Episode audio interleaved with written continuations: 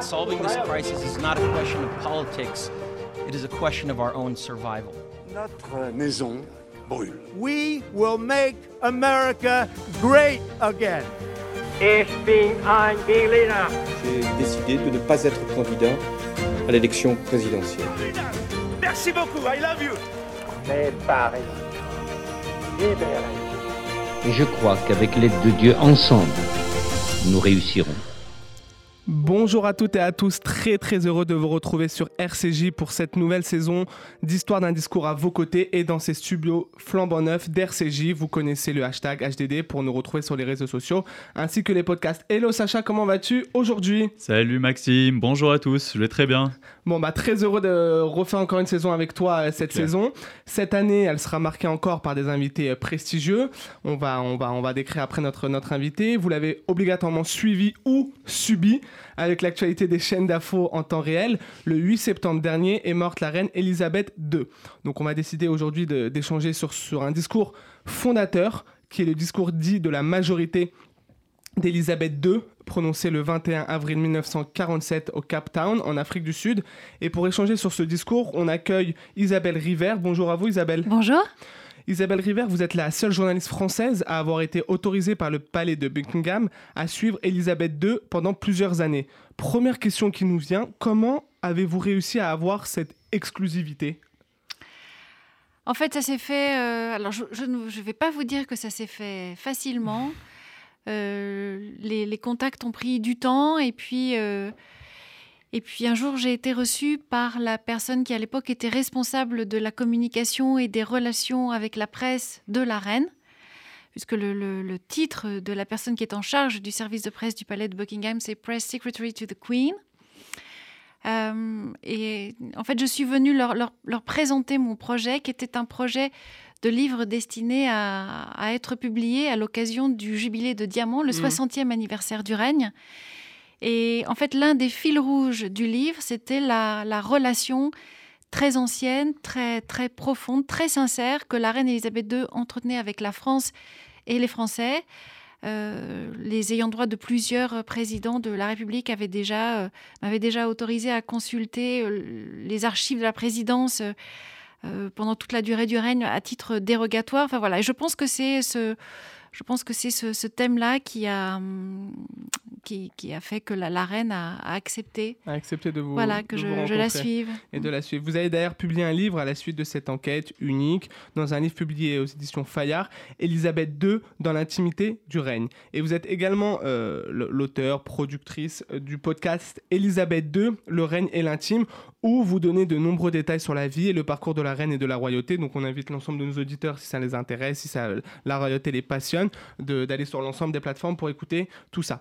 Sacha, donc comme je l'ai dit, on va échanger sur un discours fondateur prononcé le 21 avril 1947 de Cape Town. Je spoil un peu, la reine n'était pas encore reine, mais donne-nous un petit peu plus d'infos, Sacha, sur ce discours, un petit peu les contours de cette prise de parole. Alors déjà Maxime, tu, as très bien compris, ce, discours est très important car c'est le premier discours de Elizabeth Windsor en tant qu'héritière de la couronne.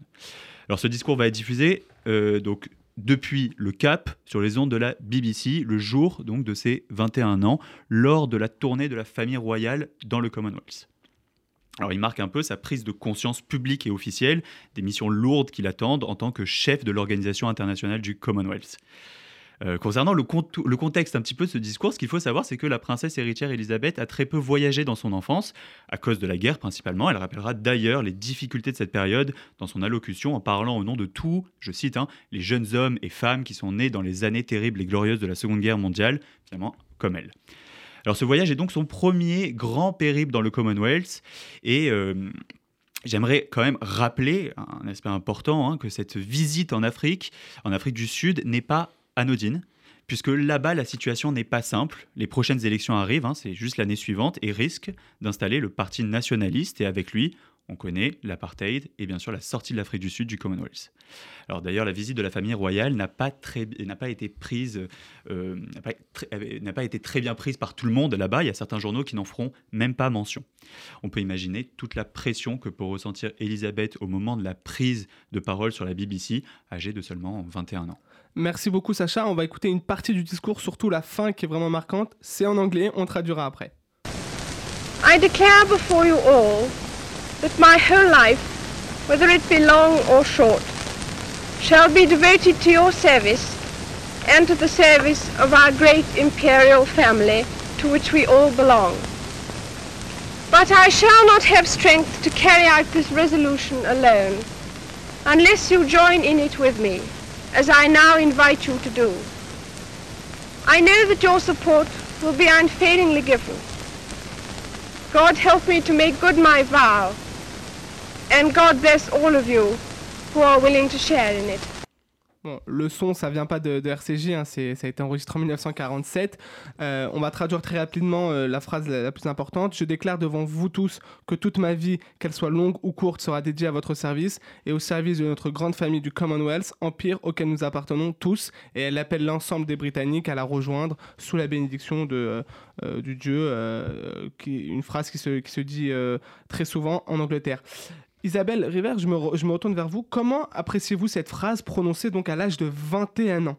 Est-ce qu'elle sentait déjà qu'elle allait devenir reine et voulait d'ores et déjà se mettre dans la peau de ce statut de, future reine?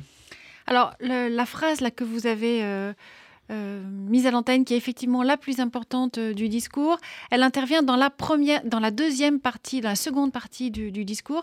La première, la première partie est un peu plus convenue. Elle rappelle qu'elle appartient à cette génération qui a grandi pendant la guerre. Elle rappelle que euh, le Royaume-Uni et, et les pays du Commonwealth se sont dressés pour sauver le monde contre l'Allemagne nazie. Et puis, ce qui va surprendre beaucoup les, les auditeurs qui vont entendre ce discours en direct ce jour-là, c'est justement la seconde partie de cette allocution qui est beaucoup plus personnelle, beaucoup plus engagée. Alors, ce qu'il faut savoir, c'est que euh, ça n'est pas elle qui a écrit ce discours.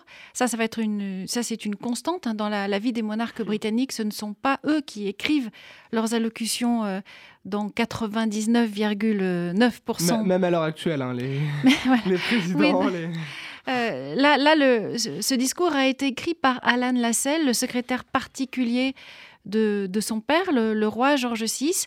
Mais c'est un discours qui lui, qui lui correspond. D'ailleurs, lorsque, le- lorsque Lascelles lui a fait lire le, brouillon du discours, elle, elle reconnaîtra elle-même s'être mise à pleurer.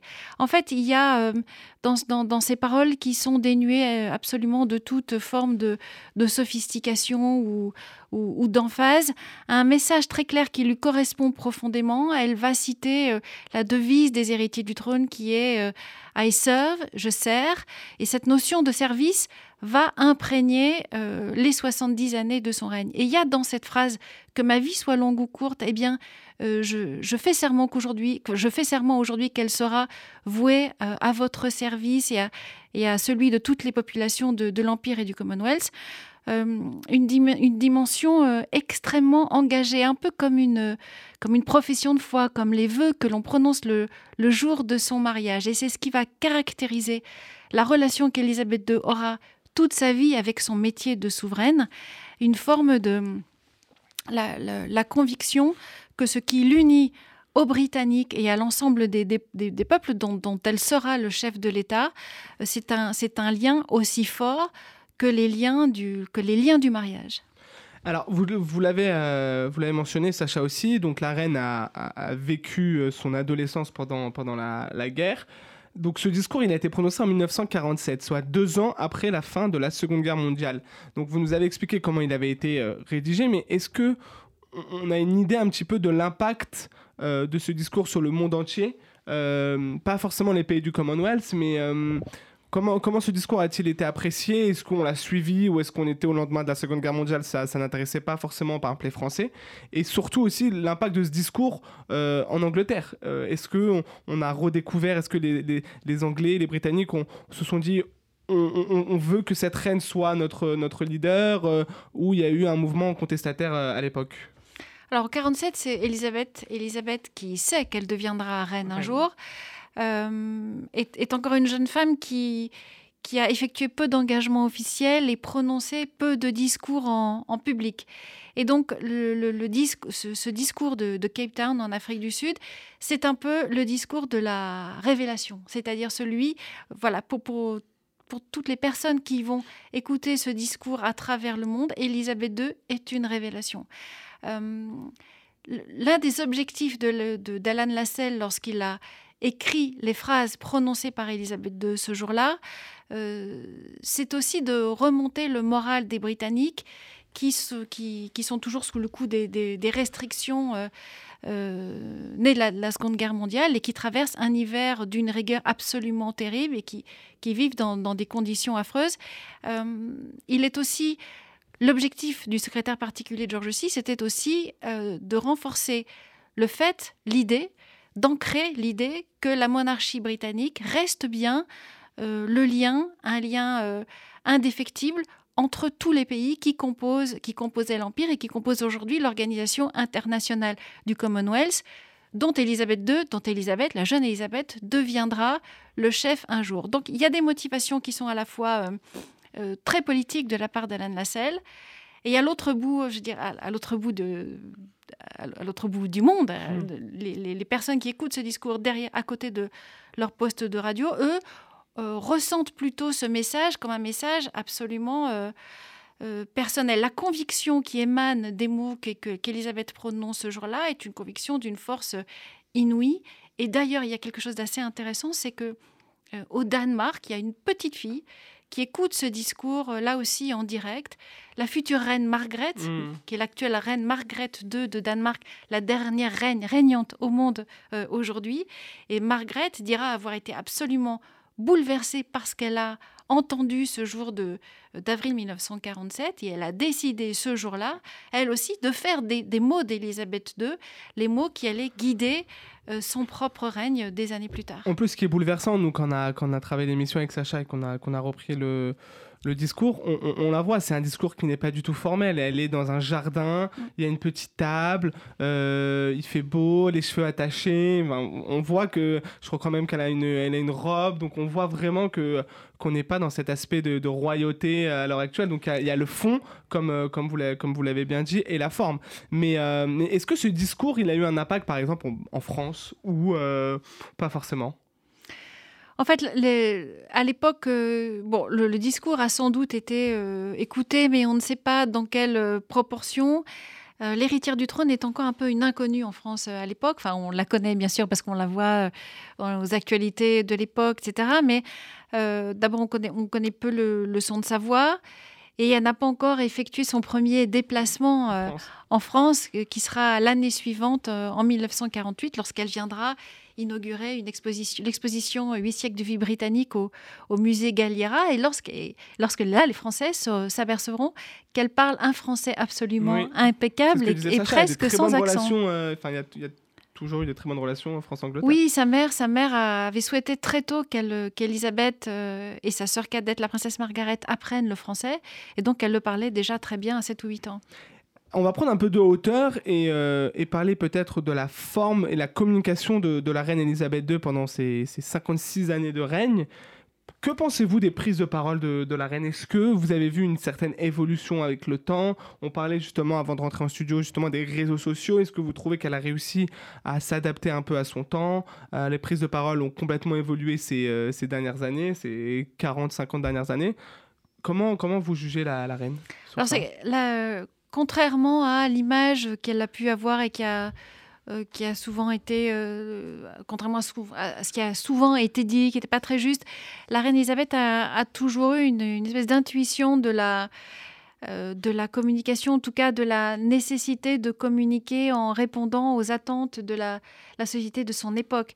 C'est un règne qui a traversé donc cette décennie, un règne de 70 ans. Évidemment, 70 ans, les communications ont changé du tout au tout. Il y a eu l'apparition d'Internet, des réseaux sociaux. La famille de Grande-Bretagne a été la première à inaugurer son propre site Internet, ce qui montre déjà à quel point euh, Elisabeth II avait, conscience de la nécessité de, s'adapter à, l'évolution des, des, médias. La famille régnante euh, au Royaume-Uni a été aussi la première à développer ses propres réseaux sociaux. Et il y avait quelque chose d'ailleurs, euh, d'ailleurs, vous, l'avez souligné très justement, l'absence de sophistication euh, absolue euh, de, ce discours d'avril 1947 est aussi l'absence de, sophistication qui va présider à la manière dont, dont Elisabeth II va concevoir en fait son, sa relation aux médias. Je me souviens avoir, euh, avoir discuté un jour avec son, son caméraman personnel, puisqu'elle, dep- depuis euh, un peu plus de 20 ans, elle, est, elle était suivie par un caméraman qui est un, un journaliste, un ancien correspondant de, de guerre, qui la suivait partout, à la fois dans toutes les occasions euh, privées et dans toutes ses apparitions publiques. Et il me racontait comment, très naturellement, elle venait régulièrement vers lui avant de...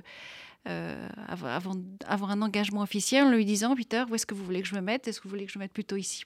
Plutôt Ah, là? Qu'est-ce quand le- même un peu les oui, euh, c'était quelqu'un qui avait conscience en fait de la de la de l'importance du caractère même essentiel de son image. Et d'ailleurs il- elle avait une phrase qu'elle répétait régulièrement et qui disait pour être compris il faut être vu et donc elle avait euh, voilà elle avait conscience de, de la nécessité d'être vue et bien vue Bah, c'est toujours important euh, euh, la communication et c'est c'est quand même incroyable qu'elle ait réussi à, à- à rester sur cette vague et justement s'adapter un petit peu au, au- au- au monde de communication qui a, qui a évolué avec son, Jusqu'au bout, hein, avec c'est- son c'est- temps. elle, a, elle très bien fait parce que en réalité, la reine Elisabeth II est rentrée même dans la culture populaire chez Mm. les jeunes en France principalement, qui théoriquement Avec on n'a aucune raison de- avec son petit-fils par exemple. Je Oui, sais pas si tu as vu la, petite- Ouais, la ouais, vidéo avec le petit-fils où ils sont Ah sur oui, les il réseaux fait- sociaux. Il fait, des petites euh, Et- bêtises, bah, bon, des bêtises de 4 ans, 5 ans, c'est Non, normal. non, non, non, je te parle de la vidéo où ils répondent à un, ils répondent à un challenge qui a été Ah mis oui. sur les réseaux sociaux et je crois qu'il- je crois qu'elle Mais défie Obama ou quelque chose comme Ah ça. oui, c'était Paddington pour le- aussi, Paddington. oui pour, pour préparer les Invictus Games Pour préparer les Voilà, Invictus. Games, exactement. Et il y a quand même eu ce, mini-film extraordinaire au moment des Jeux Olympiques de Ah, Londres. Où là, voilà, elle fait, voilà, elle est, elle tourne euh, 007, une euh, toute petite scène avec Daniel Craig Daniel au Craig, palais de, de Buckingham. Elle fait semblant de sauter en parachute. Et tout ça sans avoir rien dit à sa famille. Ça s'est fait dans le plus grand secret. Ce qui montre aussi, euh, voilà, qu'elle avait euh, beaucoup de, euh, j'allais dire, de recul et, et sans doute aussi un, peu d'auto-dérision. Voilà. Et elle maîtrise totalement les codes Oui. de la de la communication. communication. Et euh, donc là, on, on a pris ce discours avec Sacha parce que c'était quand même un discours fondateur. Mais est-ce que vous, dans votre carrière euh, personnelle, professionnelle, vous avez déjà été marqué par d'autres discours de la reine Nous, on a notamment pensé au discours de, la reine à la suite du, décès tragique de, Diana, ou plus récemment de la déclaration euh, de Covid euh, au, UK. C'est deux discours quand même totalement différents qui, sont, qui apportent quand même des choses difficiles pour le pays. Mais est-ce que vous voyez d'autres discours Qu'est-ce que vous avez pensé de ces discours, ces prises de parole euh, de la reine? Alors les deux, vous avez absolument eu raison de les, de les sélectionner, enfin de, les distinguer, sont, sont absolument importants. Moi, je, je parlerai euh, d'abord de, de, de cette allocution qu'elle prononce en 2020 alors que le monde est, est à l'arrêt, plongé dans une, euh, dans une pandémie de, de Covid dont tout le monde ignore l'issue. Enfin, vraiment, la, la- la situation est, est- est dramatique sur les cinq continents et il, il y a ces quatre minutes et demie euh, de C'est discours. long ou pas pour euh, la reine 4 minutes et demie? Non, enfin 4 minutes et demie, non, non, c'est non, non, c'est c'est court. Elle, elle a- elle a prononcé, elle avait déjà prononcé au cours de son règne des discours bien plus longs que celui-là. Euh, elle, elle est habillée en vert, qui est la couleur de l'espoir, et elle, elle a ce jour-là euh, une économie de mots absolument remarquable. On sent bien que chacun de ces mots a été choisi avec beaucoup de, soin. Cette économie de mots et le, sens profond euh, que chacun de ces mots a, d'ailleurs, est, une constante hein, dans, les discours qu'elle a prononcés tout au long de, son règne. Et il y a quelque chose euh, ce jour-là chez elle de profondément rassurant. Elle exerce, et pas seulement sur le, Royaume-Uni, une forme de, de leadership. Alors, je n'irai pas jusqu'à jusqu'à parler de leadership spirituel, hein, qui, a été l'un des aspects de son règne. Mais ce, jour-là, il y a une forme de... Elle est... euh, elle est ce, phare en fait un peu vers, vers le, espèce de un peu de, ce point cette espèce de, lumière de point un, peu fixe dans une époque qui euh, est désespérément à la recherche de, réassurance de réconfort et c'est ce rôle là qu'elle joue ce jour-là Ce- cette allocution euh, bien que brève va être retransmise dans le dans le monde entier dans le monde entier et va avoir un impact extraordinaire sur les opinions publiques euh, du monde ça, entier. ça va rassurer un petit peu les, les Britanniques? Il y, avait, il y avait un côté extrêmement euh, réconfortant. Il y, avait un, en- il y avait un message subliminal qui disait à- voilà, je, je, je sais que vous traversez tous et nous traversons tous de très grandes difficultés, il y avait un côté je suis là. Et elle termine cette allocution en, disant nous nous reverrons. Et il y a un, espoir fou dans ces quelques mots nous nous reverrons. Et, vous avez aussi, voilà, vous avez aussi raison de, de, parler de cette allocution qu'elle prononce le, 5 septembre 97, euh, à la veille des, funérailles de Diana. Alors c'est un discours euh, très attendu, pour une raison très simple, c'est que les Britanniques et, les opinions publiques du monde entier, d'ailleurs il faut bien le dire, ne comprennent pas euh, l'attitude qui a été l'attitude de la reine et de ses proches après les funérailles de Diana. La reine, le prince Philippe, le prince Charles et les princes William et Harry euh, sont alors en vacances au château écossais de Balmoral et les, Britanniques auraient souhaité que la reine revienne euh, à Londres, au, milieu d'eux, au palais, symboliquement, juste après la, disparition de la princesse de Galles. Et sans doute pour la première fois de son règne, la reine fait passer ses devoirs de grand-mère avant ses devoirs de souveraine. Ce sera la seule fois, à ma connaissance, en 70 ans, euh, elle, mesure le, désespoir de, ses petits-fils, les princes William et Harry, et donc elle décide de les protéger du, chagrin bruyant qui s'est emparé du, reste du monde. Euh, elle va simplement s'occuper d'eux pendant plusieurs jours avant de, rentrer à Londres. Et c'est en fait le message qu'elle délivre ce soir-là. Il y a évidemment l'hommage à Diana, qui est une belle fille, encore une fois, contrairement à ce qui a été beaucoup écrit et, raconté sur le sujet, une belle fille qu'elle a soutenue jusqu'en jusqu'en 95 euh, contre son propre fils, en fait. Euh, et, donc, donc il, y a, cet hommage, elle reconnaît toutes les qualités de Diana, elle exprime toute l'affection qu'elle avait pour elle. Et il y a aussi ce jour-là la volonté d'expliquer la raison pour laquelle elle n'est pas revenue euh, parmi les siens, parmi les, Britanniques, plus tôt. Et donc c'était à la fois je pense que l'exercice ce jour-là n'était pas forcément facile pour elle parce que ce n'est pas quelqu'un qui aimait se, justifier, mais elle était ce jour-là dans, dans, une volonté de, de transparence. D'expliquer que, ce que vous avez très bien dit, de faire passer sa vie de famille avant son, son devoir de, reine. Pour reprendre un petit peu encore une fois de, la hauteur, ce sera l'une de nos dernières questions. Donc là, on a vu le, décès euh, très récemment de, la reine Elisabeth donc là, le roi Charles III euh, arrive sur le trône. Il sera d'ailleurs couronné en mai 2023, si j'ai bien vu. oui, le 6 mai, 2023. Rapidement, comment, comment vous jugez, jaugez la, communication du roi, ses prises de parole, comment elles vont être euh, Est-ce que c'est un bon orateur comme sa mère Est-ce que ça va être difficile pour lui d'y arriver Comment, euh, en deux mots, vous, vous pensez que cet aspect euh, communicationnel va s'opérer auprès du roi? Alors la différence, une des différences entre donc le nouveau roi Charles III et, sa mère, la reine Elisabeth II, c'est qu'autant Elisabeth II n'aimait pas trop la prise de parole en public, autant Charles, lui, aime l'exercice. C'est un, un orateur assez, assez brillant, érudit, qui multiplie beaucoup, qui, multiplie les, références. C'est quelqu'un qui a L'étude de ses discours montre aussi que le, vocabulaire qu'il emploie, un vocabulaire qui revient euh, souvent, euh, est un vocabulaire tiré du vocabulaire de la, spiritualité. Il parle beaucoup de, sagesse, il parle beaucoup de, bienveillance. Enfin, ses discours sont imprégnés de, valeurs qui sont profondément les, siennes. Ce qui va changer à partir de maintenant, c'est que, bon, jusqu'ici, en tant que prince de Galles, il avait davantage de liberté de parole. Mhm. Maintenant qu'il est. maintenant. Voilà, maintenant qu'il est roi, euh, eh bien, euh, on sait que les, voilà, les prérogatives des, monarques constitutionnels sont quand même assez limitées. Leur liberté de parole est limitée. Donc, ces, ces interventions vont d'abord devoir être visées par le, par le gouvernement. Donc, ce qui va être intéressant, effectivement, c'est de voir de quelle manière ces discours évoluent. Mais il restera un, un orateur, c'est quelqu'un qui a fait du, théâtre, qui aime Shakespeare mm.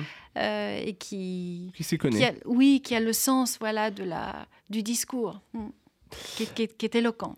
Merci beaucoup Isabelle River pour, pour, l'ensemble de ces informations. Sacha, que pouvons-nous dire des retombées de ce discours à l'époque, même si on a eu un, premier écho? Alors, on, a quand même parlé de beaucoup de choses, on a donné assez d'éléments pour, décrypter. Moi, il y a, un point sur lequel j'aimerais revenir pour l'histoire un petit peu, hein, c'est la situation en Afrique du Sud, parce que ce discours a quand même eu, eu lieu là-bas. hein. Euh, à cette époque-là, elle ne le sait pas encore, hein, mais elle y reviendra qu'en en 1995, hein, puisque les élections de 48, comme je l'ai dit, vont mettre en place le Parti nationaliste au pouvoir et que l'Afrique du, du Sud va quitter le Commonwealth en 1961. Il faudra attendre la libération de Nelson Mandela en 1990, puis son élection hein, 4, ans, quatre ans plus tard. Euh, c'est ça qui va permettre à réouvrir la voie à un retour euh, de, de, la reine euh, en Afrique du Sud et bien sûr une réintégration de l'Afrique du Sud dans le Commonwealth. Les Windsor à ce moment-là sont à nouveau les bienvenus hein, et en retour la jeune démocratie sud-africaine va pouvoir compter sur la famille royale pour soutenir son émancipation. Et d'ailleurs, petite, petite information, c'est quand même Nelson Mandela et Elisabeth II vont entretenir des relations très longue et, et très forte. Très amicale. Euh, très, très amicale. Merci Sacha, encore merci euh, Isabelle euh, River pour euh, votre présence. On vous retrouve dans toutes les bonnes librairies de France pour acheter alors Elisabeth II dans l'intimité du règne et également euh, un nouveau livre La naissance d'une reine publié aux éditions euh, Fayard et également le rappelle euh, sur les plateformes classiques pour suivre la saison 2 du podcast Elisabeth II le règne et l'intime. Ça a très bien marché la saison 1 donc on va vous suivre pour la saison 2. Rendez-vous désormais sur nos réseaux sociaux Twitter et Instagram histoire d'un discours pour retrouver une partie de ce discours et d'autres vidéos explicatives. On compte sur vous pour diffuser le plus possible avec le hashtag HDD. Merci à vous les auditeurs de nous suivre et comme dirait Valérie Giscard d'Estaing, au revoir.